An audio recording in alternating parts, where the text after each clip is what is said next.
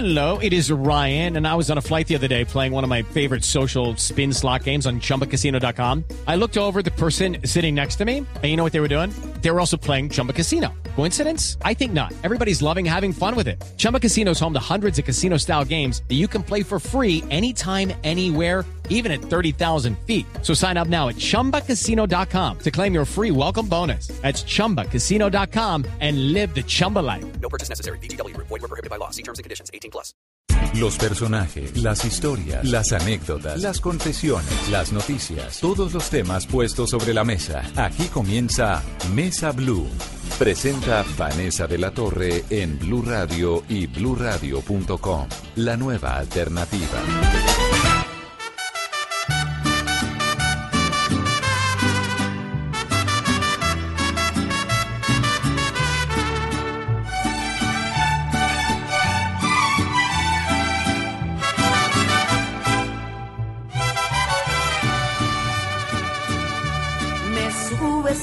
Cielo y me tratas como a una reina. Después con tus insultos me vuelves a bajar. Me dices que soy tu vida y también que soy tu dueña. Pero sé que un día de estos hasta me puedes matar. Porque si me quieres tanto, tienes que maltratarme. Siempre me menosprecias y eso me causa dolor. Pero ya estoy decidida y estoy dispuesta a dejarte. No quiero que un día me mates y tú vayas a una cárcel. Mujeres, no permitamos que nos maltraten por miedo y amor. La reina de la música popular, Arelis Henao, está en esta cabina y es para mí un verdadero gusto presentarla. Arelis, bienvenida. Muchas gracias Vanessa, el honor es para mí de estar aquí contigo. Un abrazo para todos los oyentes. Hace rato estábamos que cuadrábamos esta entrevista y no hemos podido. Estoy muy ocupada. Arelis. No, tú eres la más ocupada. Yo estoy disponible para ti.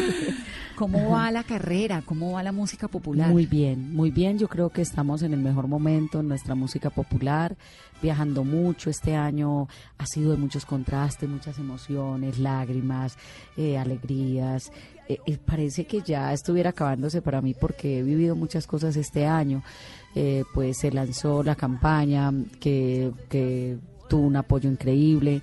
Eh, numeral no podemos callar, pero también eh, murió mi hermano del alma, mi amigo Jorge Luis Ortúa, que me dio tan duro. Estuve en Costa Rica haciendo medios. Recibió premios. eh, estuve en Miami. He volteado mucho este, este primer semestre. Arelis, en un mundo donde hay tantos eh, proyectos musicales exitosos, ¿cómo explica uno que la música popular siga teniendo ese eco y ese protagonismo? Bueno, indiscutiblemente el apoyo, eh, primero la bendición de Dios. Yo creo firmemente en que no se mueve la hoja de un árbol si Dios no lo quiere. Soy una mujer demasiado creyente. Eh, segundo, el que ustedes, los medios de comunicación, crean en la música popular. El estar yo aquí con Vanessa de la Torre para la música popular es un triunfo porque es una música que ya no se escucha solo en la cantinita, sino que ha trascendido fronteras. Eh, vengo de Miami estar en medios muy grandes que la música popular nunca había entrado, pero que pude entrar y es abrirle la puerta a los demás.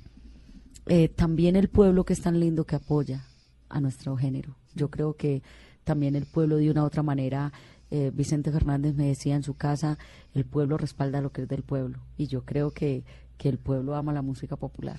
En países como México, pues obviamente tiene una repercusión muy grande, pero pues también es que es un país de 130 millones de habitantes, hay para todos los gustos.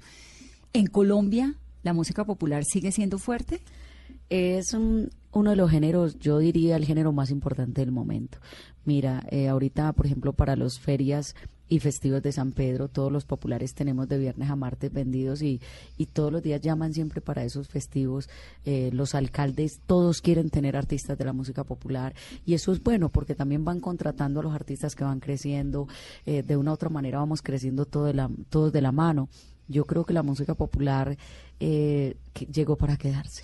Usted que tiene esa voz privilegiada, realmente podía haber cantado lo que quisiera.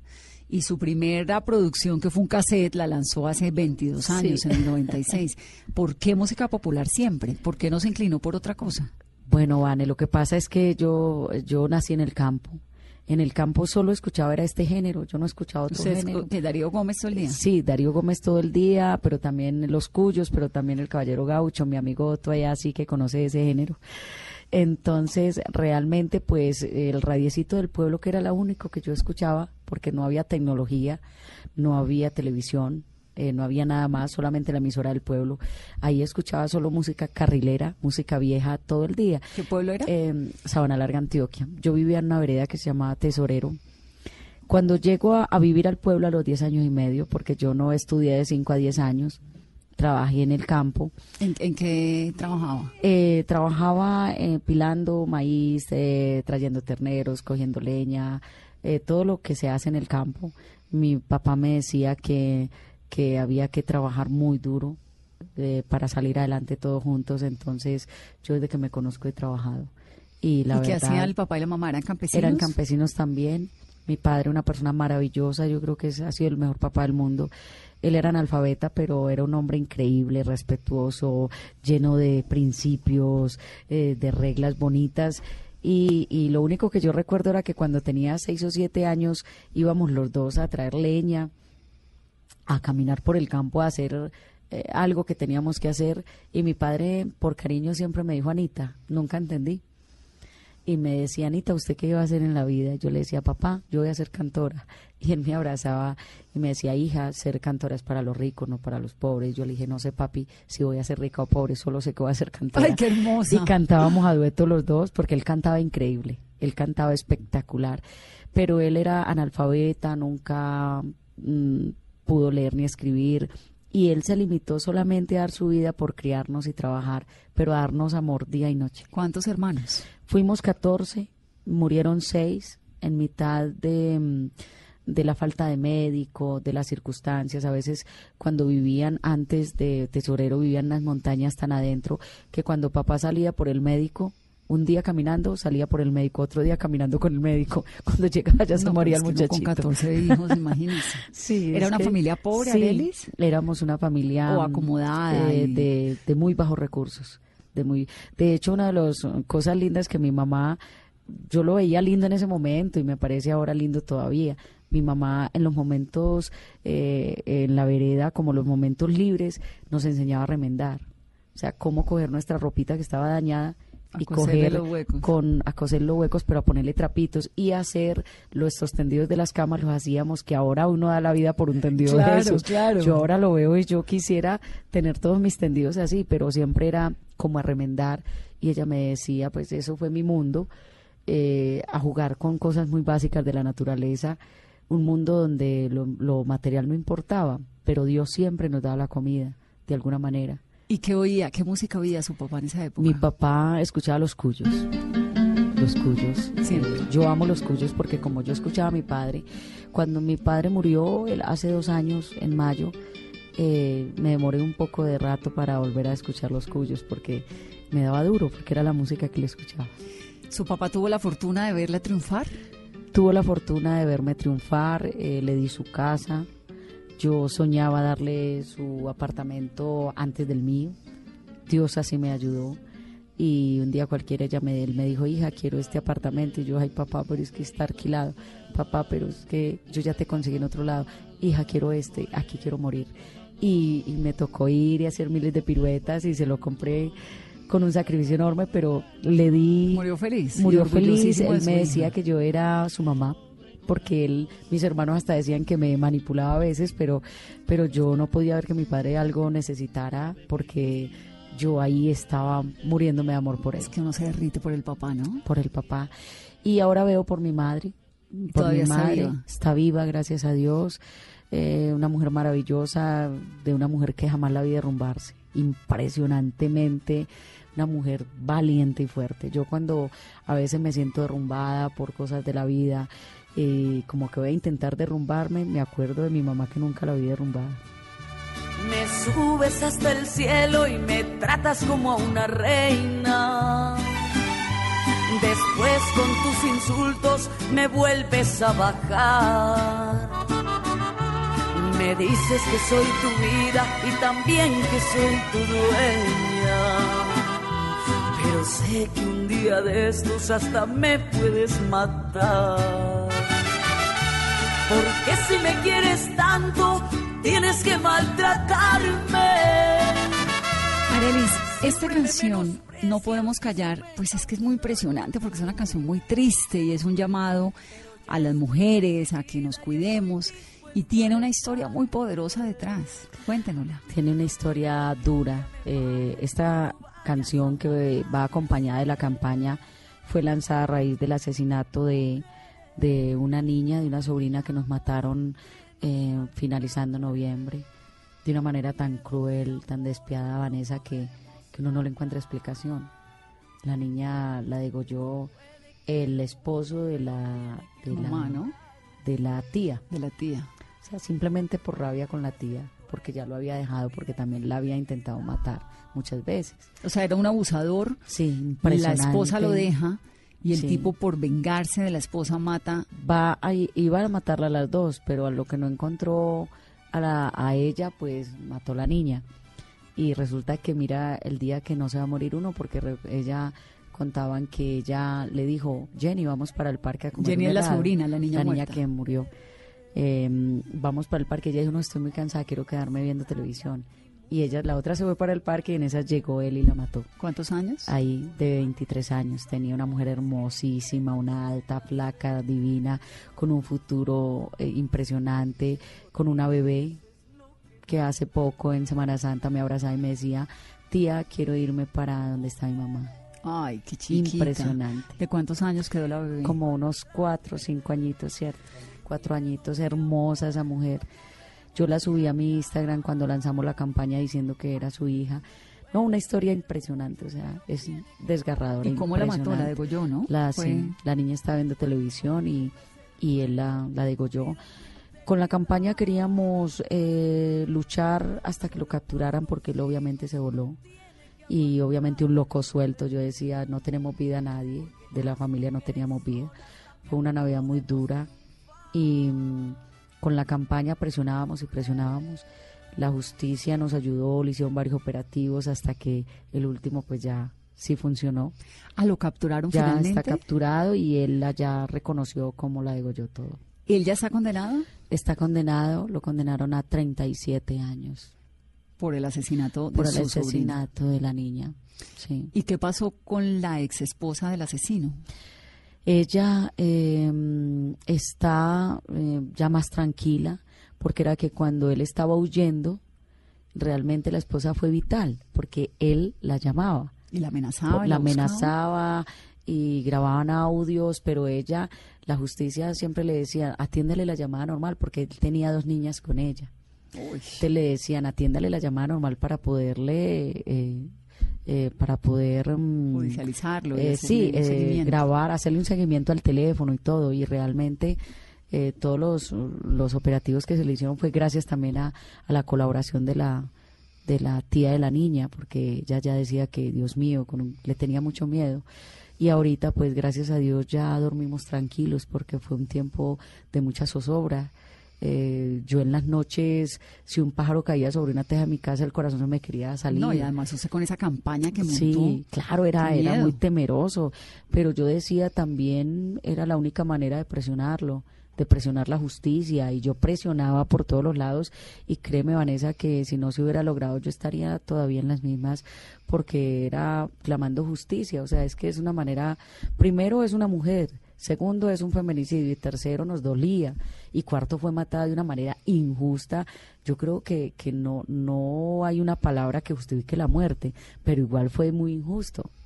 Entonces realmente yo pedía justicia. De hecho, también un feminicidio que ocurrió hace ocho años, que lo lloré y, me y sufrí mucho por él, fue de, de mi ahijada y prima hermana, eh, que me amaba, era mi fan número uno. Aparte de eso, yo fui su madrina. Eh, para ella no había un orgullo más grande que su madrina.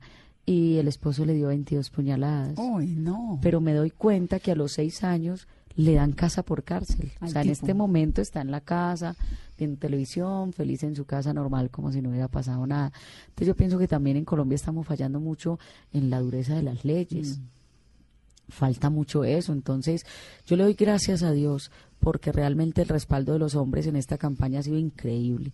Yo no he encontrado el primer mensaje en redes sociales que me ataquen, ni el primer hombre que me diga nada. O sea, los hombres, yo pienso, Vanessa, que lo- el 98% de los hombres son maravillosos, pues son hijos, son papás, son hermanos. Y- sí, pero y- también hay, una, y hay un 2%. subregistro y una violencia contra las mujeres Sí, innegable. impresionante. Pero pues los hombres también son conscientes que están fallando y, y los hombres son conscientes que hacen falta este tipo de campañas y es una cantidad de tema para, para cortar porque es que en los conversatorios que he tenido en Costa Rica, en Miami, en todo lado, me he dado cuenta de dos principios muy grandes. Primero, que es la mujer la que acaba con el flagelo del maltrato. Es la mujer. Sí, eso nos toca Y segundo, si la mujer trabaja, si sale adelante, es una mujer autosuficiente. Y una mujer que sea autosuficiente no va a permitir el maltrato. Entonces, yo siempre invito a todas las mujeres a luchar por sus sueños, a trabajar, a salir adelante. Luchemos por una igualdad, no luchemos por un libertinaje. Libertinaje es aquella mujer que quiere rumbear hasta las 6 de la mañana, que quiere hacer muchas cosas.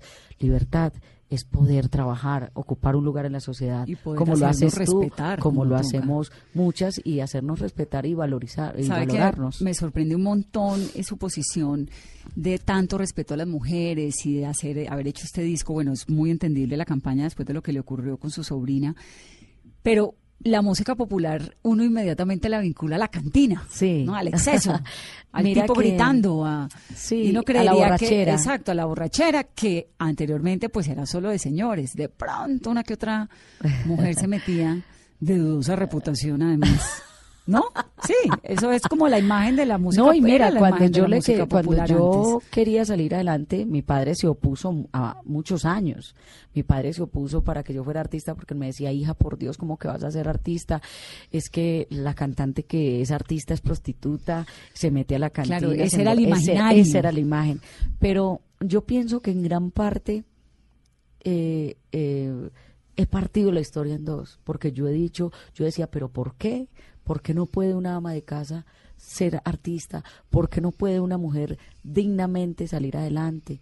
¿Por qué no puede, por qué no puede una mujer ser un buen ejemplo para la sociedad y cantar música popular? Y tengo en mis canciones, Vane, yo he compuesto más de 200 canciones, me han grabado más de 45 artistas y he grabado en mi voz más de 120 canciones y resulta que yo siempre le cantaba a lo que nadie se atrevía a cantarle por mis hijos, eh, Amor entre rejas, esa historia de aquel esposo que está en la cárcel, mi soldado, temáticas sociales que hacían falta en la música popular. También hice una canción que pienso liderar una campaña en, en unos años, cuando Dios me lo indique, cuando mi corazón lo indique, una canción que se llama No abortes. Me parece que la música popular puede con todas las temáticas. Si tú analizas a Ricardo Arjona, Ricardo Arjona es un tipo de una profundidad para componer que te lleva a lo social, a la música que él hace, que, que, que casi no era escuchado, el género eh, que canta eh, Arjona, letras como las de Arjona. Sí, Pero Arjona dijo, eh, Arjona dijo, bueno, voy a plasmar lo que pienso de la vida, lo que pienso de la sociedad, sin temor a ser juzgado en mis canciones. Eso pienso yo de la música popular. Vamos a hacer una pausa, es domingo, estamos en esta conversación con Arely Senao, la reina de la música popular.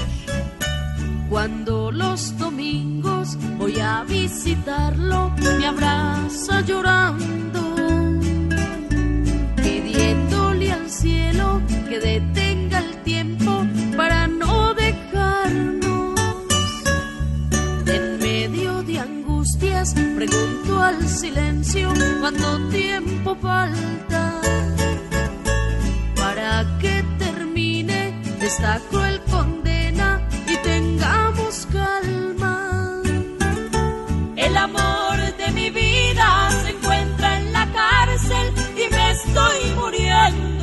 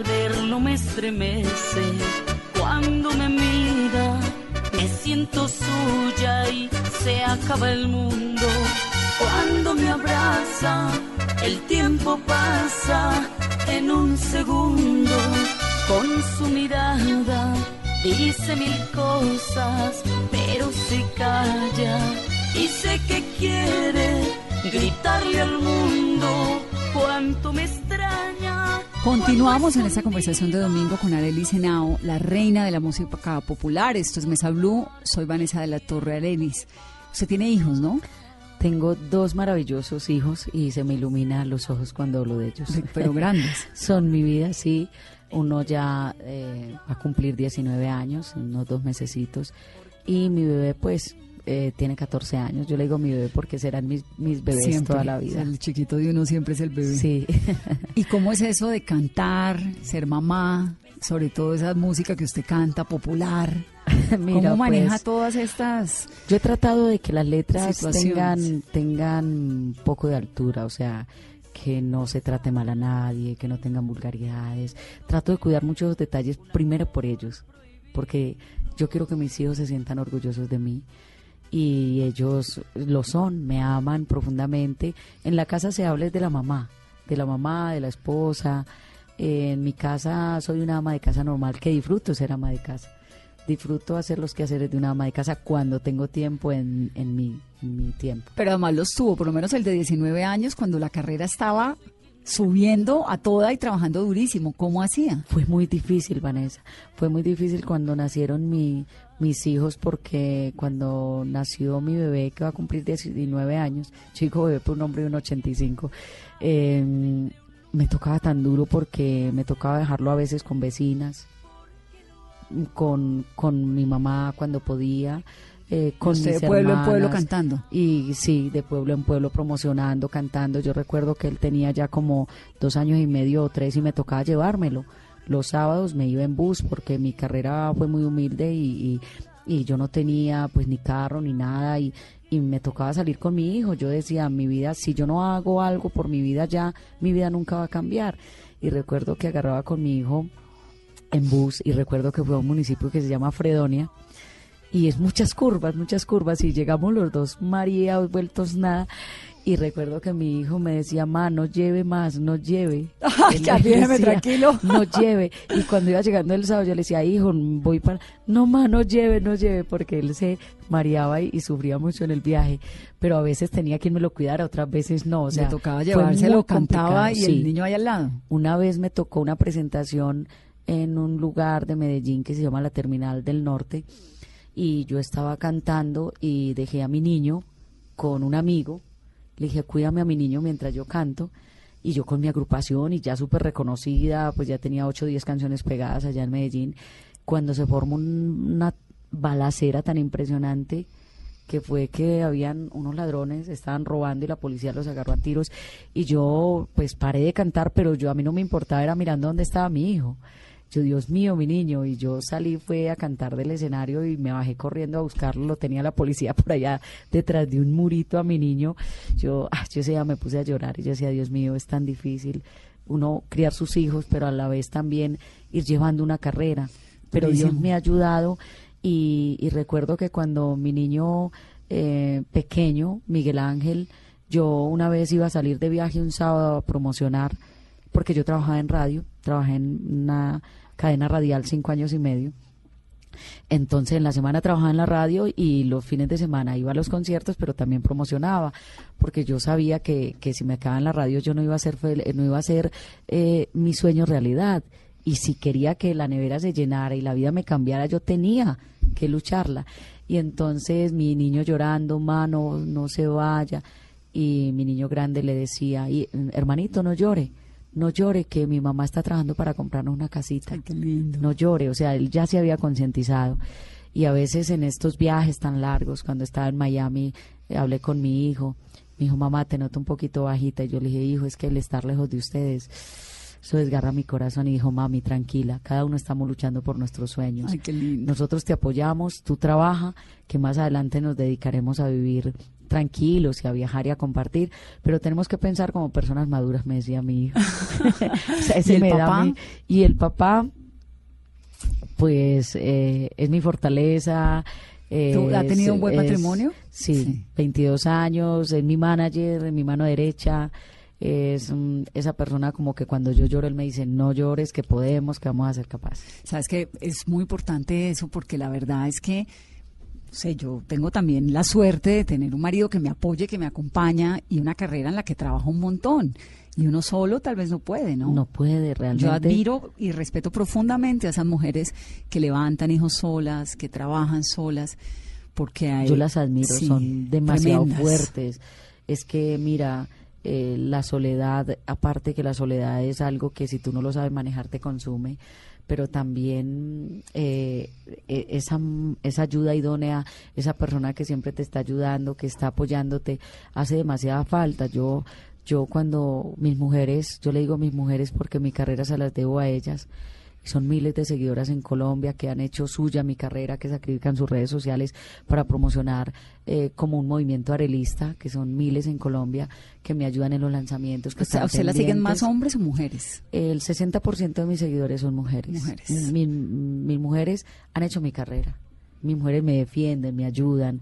Saben que yo he estado luchando es por ellas, por, por sus derechos, también quizás por hacer caer en cuenta a estos hombres que son tan maravillosos, pero que a veces necesitan una voz que le hablen al oído para que esas mujeres sean valoradas, para que esas flores se las den en vida, para que, para que en vida nos amen y nos valoren y nos respeten. Muchas veces se valora la pareja después de que muere ya para qué. Yo soy la reina, la que le hace canciones a los que sufren como yo por un amor.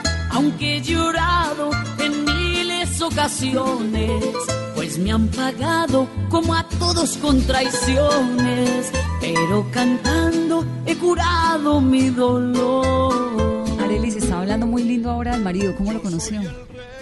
Bueno, conocí a mi esposo en el año 96, cuando yo llego desplazada por la violencia. Él llega también desplazado. Él había perdido a varios de sus hermanos y a su papá, que habían muerto en la violencia, pues ¿Él es de dónde? desde Urabá. Del Urabá antioqueño. Sí, esa guerra que se había desatado tan impresionante. Y al papá lo habían matado muy injustamente y, y siguieron con algunos de sus hermanos. Entonces él había llegado a Medellín y nos vimos, eh, nos encontramos en un barrio popular de Medellín. ¿Y usted era desplazada de qué? de Nutivar, Antioquia. Yo viví en un corregimiento de Frontino, que era un paraíso terrenal. Yo allá tenía mi peluquería, yo allá trabajaba peluquería y era muy feliz. Era un rinconcito, un paraíso espectacular donde pasé los mejores momentos de mi juventud con mis amigas, donde a mí no me importaba el dinero, donde ninguna pensábamos en la mejor marca de ropa, sino que simplemente éramos felices de botas de caucho, poncho, jugando microfútbol, disfrutando la vida con las cosas eh, esen- a- eh, esenciales, básicas. Cuando eh, llego desplazada por la violencia, me iba a reclutar un grupo armado, yo me vuelo, llego en el año 96 a Medellín, mm, vendía libros en las calles, eh, luego nos pasamos a un barrio y me paso justo al frente de la casa de, del que es mi esposo. Y, y realmente son muchas historias chistosas para contar y muchas cosas lindas, pero ahí nos fuimos conociendo. Él no sabía que yo cantaba, él no sabía que iba a tener una esposa cantante, ni mucho menos. Eh, él estaba estudiando. ¿Cuántos años tenían? Yo tenía 19 y él como 18, 17 años. ¿Y usted se había ido con quién a Medellín? ¿Su papá y su mamá? con, o- con mi mamá y mis hermanos, porque mi papá estuvo desaparecido ocho meses, también reclutado por un grupo armado, pero contando con mucha suerte y una bendición muy grande que cuando estábamos ya en Medellín, eh, mi padre eh, lo sueltan y aunque él no sabía leer y escribir, siempre toda la vida hablábamos de un nombre de una calle del centro de Medellín, de La Paz con Cúcuta. Toda la vida, toda, siempre llegábamos a La Paz con Cúcuta porque un tío mío tenía un taller ahí. Entonces siempre decíamos, si mi padre aparece, aparecerá en La Paz con Cúcuta.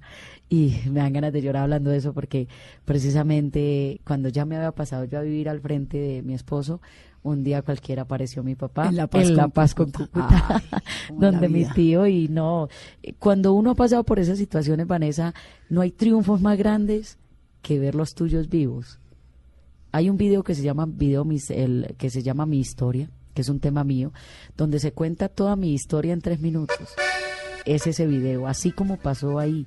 Y no hay un triunfo más grande cuando yo veo llegar eh, mi familia a Medellín, porque yo me volé primero, luego llegaron ellos, y cuando los veo llegar y los cuento y estaban todos Ay, vivos qué alivio. todos vivos, nosotros nos abrazábamos, nos reíamos, llorábamos, nosotros no nos importaba, no teníamos con qué comer ni de qué vivir, solo estábamos vivos y era el triunfo más grande. No se me vaya a poner triste ni sentimental. 20 años llevo luchando para ocupar un lugar. Nací en un pueblo pequeño entre pobreza y necesidad. Y entonces se conoce. Nos conocemos. Con el marido. eh, Comienza y el ya romance. comienza el romance en contra de mi papá, porque mi papá pues eh, no le gustaban los morenos. Mi esposo es moreno, entonces ahí hay una lucha, miles de anécdotas súper chistosas. Y, bueno, yo creo que lo que va a ser para uno no es para los demás. Eh, mi esposo también pues venía de una situación muy difícil, empieza él también a estudiar. Fue un hombre que siempre fue el mejor en la universidad, en el colegio, no importa, no importaba como las necesidades ni lo que tuviera que pasar. Él empezó a estudiar y ya en el año 98 pues ya nos organizamos, eh, nos casamos, nos de- luego ahí ya mm, tengo mi primer bebé, a Juan Esteban, y, y empezamos a luchar la vida. Nosotros, mi esposo y yo estuvimos siete años en Medellín, donde nuestra riqueza era una cama y un jugón de un puesto Y su voz. y mi voz y mis sueños. La verdad, nosotros vivíamos de lo que él ganaba en una fábrica, trabajando muy duro y, y él aún así trabajaba de día y estudiaba de noche. Estudió tres carreras de administración y pues un hombre supremamente inteligente y toda pues lo que estudió ahora lo, lo hace en nuestra empresa que es H2 Music, la disquera que me representa. Arelis, usted tuvo una época en la vida en que estuvo muy grave, ¿no? Tuvo cáncer. Sí, en el año 2014 eh, estaba mi carrera también muy bien. Recuerdo que era por Feria de las Flores y mm, de esas cosas que yo ni siquiera como que sentía síntomas, nada. Realmente eh, fue que mi amigo el que murió, que nunca pensamos que él se me iba a morir, se me fue hace dos meses, un hombre muy joven, lleno de vida, Jorge Luis Ortúa. Fui a visitarlos a Cali y él de rutina iba donde un médico que se llama Pedro Blanco, que, que nos conoce la garganta a todos los Perdón, artistas lo colombianos. De ¿Tú lo conoces? Claro, era muy amigo El de mi doctor- padre. Claro, el doctor Pedro Blanco es una eminencia. Aparte de eso, el doctor Pedro Blanco yo creo que Es nos conoce. Sí, nos conoce la garganta a todos. Entonces Jorge Luis me dijo, me vas a acompañar, voy para una cita donde el doctor Pedro Blanco.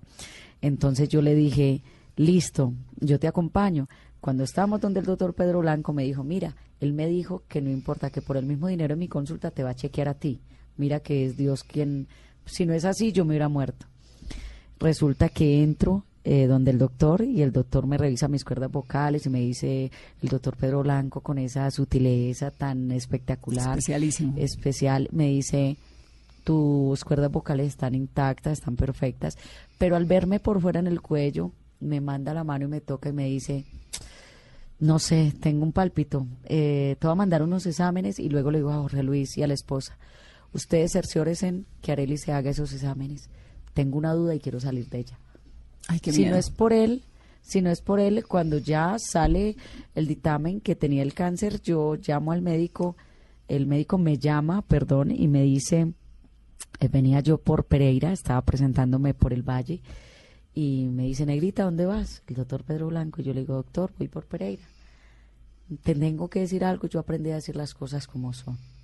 No te quiero ilusionar porque si no, no sabremos cómo tratarlo eh, tienes cáncer. Y yo le dije, doctor, ¿cómo me vas a decir eso? Tengo mis dos hijos muy pequeños. ¿Y usted no sentía Eh, nada? yo no sentía nada, pues Nada no diferente. como ahora analizando yo sí sentía como algo en el oído, como había sentido de pronto como un desequilibrio a veces, pero lo veía yo muy normal, como de eso que le va pasando a uno como un ruido en el oído, pero yo no sentía como mayor cosa. Cuando yo le dije, doctor, eh, hagamos una cosa, ya ese era el 20 de agosto, le dije, voy a cantar con Ana Gabriela en Bogotá, tengo mi agenda llena de conciertos y actividades de promoción, ¿por qué no me opero en enero? Y me dijo, si te operas en enero te mueres. ¿Cuál elige? Y yo le dije, te espero, mejor dicho, tienes que ser ya. O sea, es ya o es ya. ¿Te operas o te mueres? Elige. Yo le dije, ¿en realidad sí, doctor, está? Y yo sí. Me dijo él.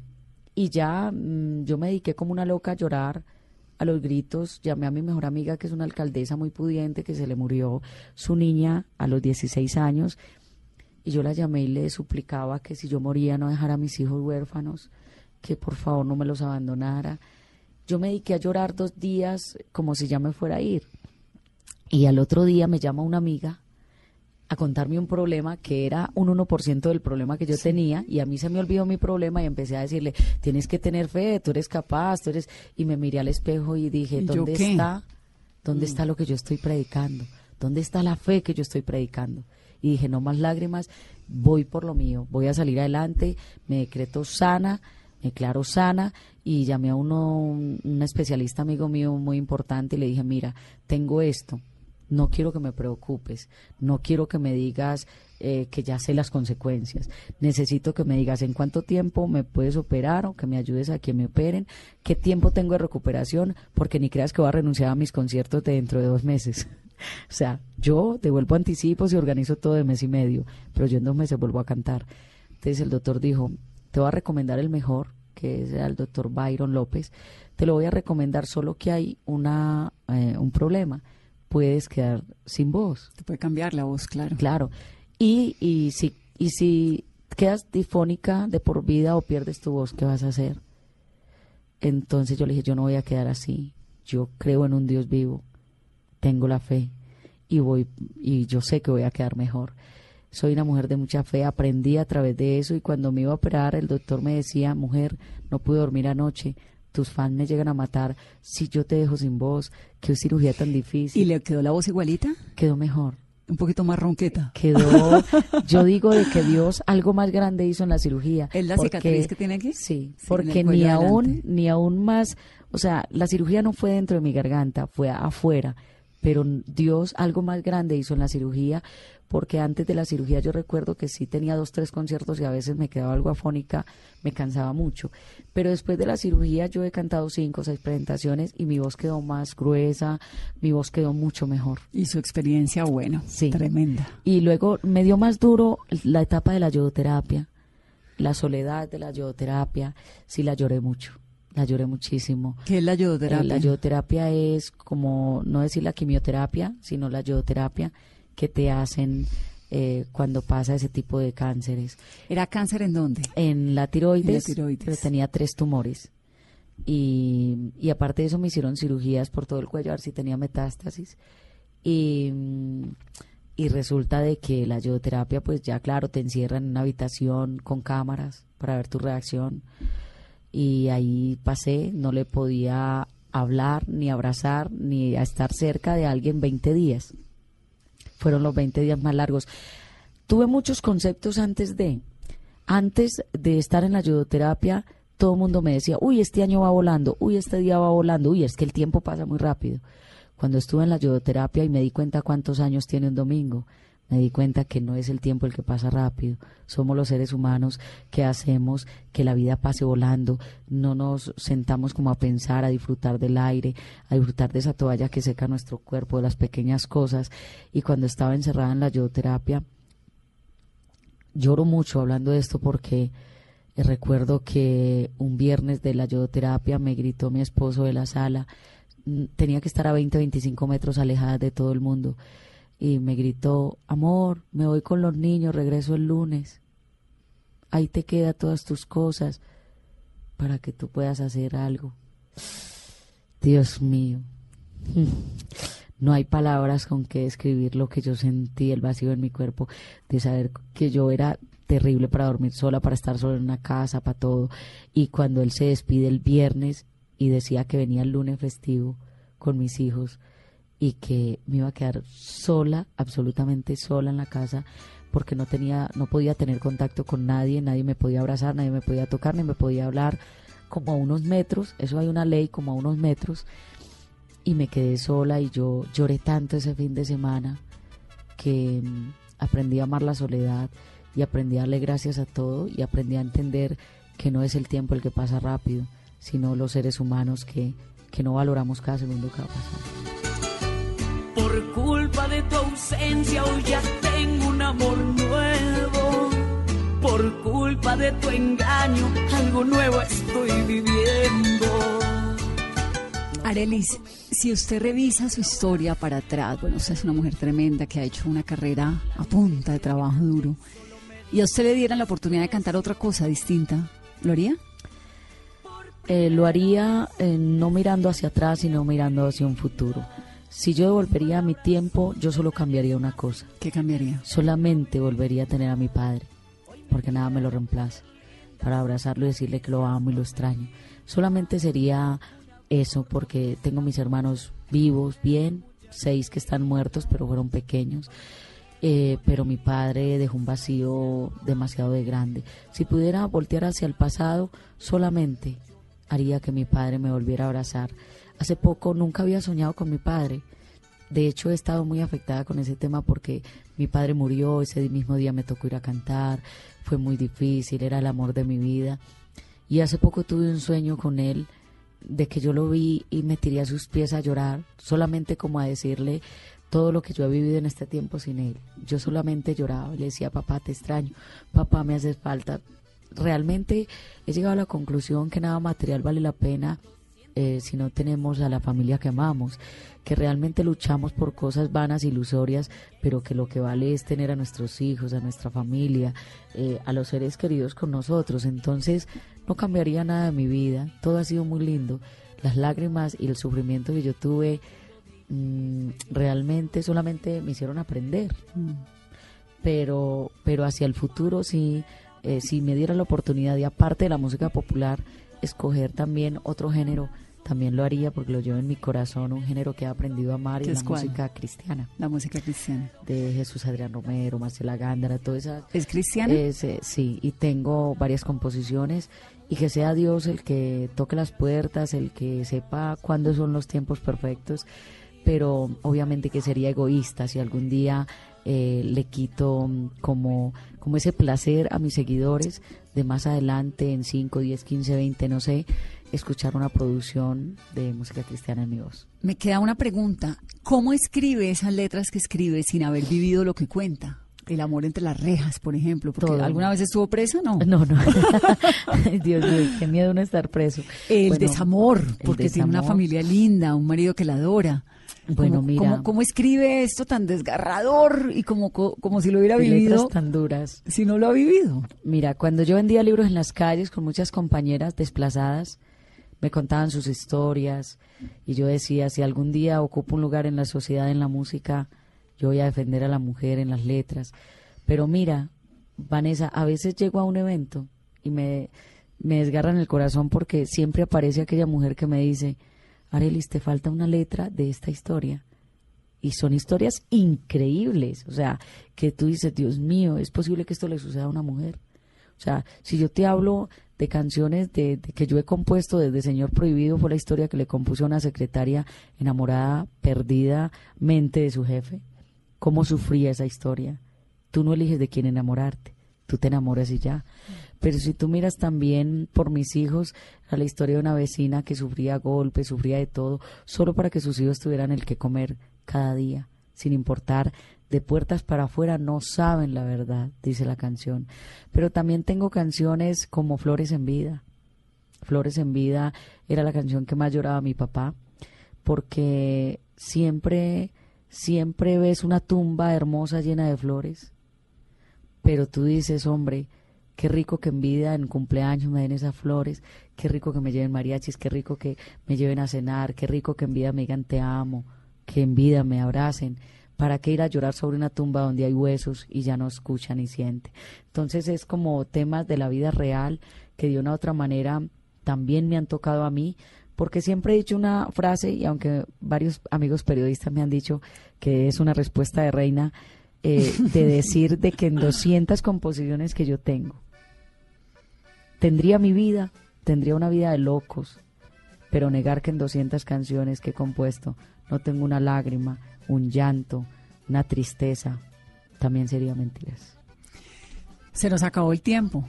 Arelis, gracias por abrirme el corazón, Ay, por no, contarme esas cosas tan impresionantes de su vida. Gracias, yo espero que todos los que hayan escuchado mi entrevista solo les quede una enseñanza. Es en vida donde se hacen las cosas por los seres amados. Sí. Después de muertos, ¿ya para qué?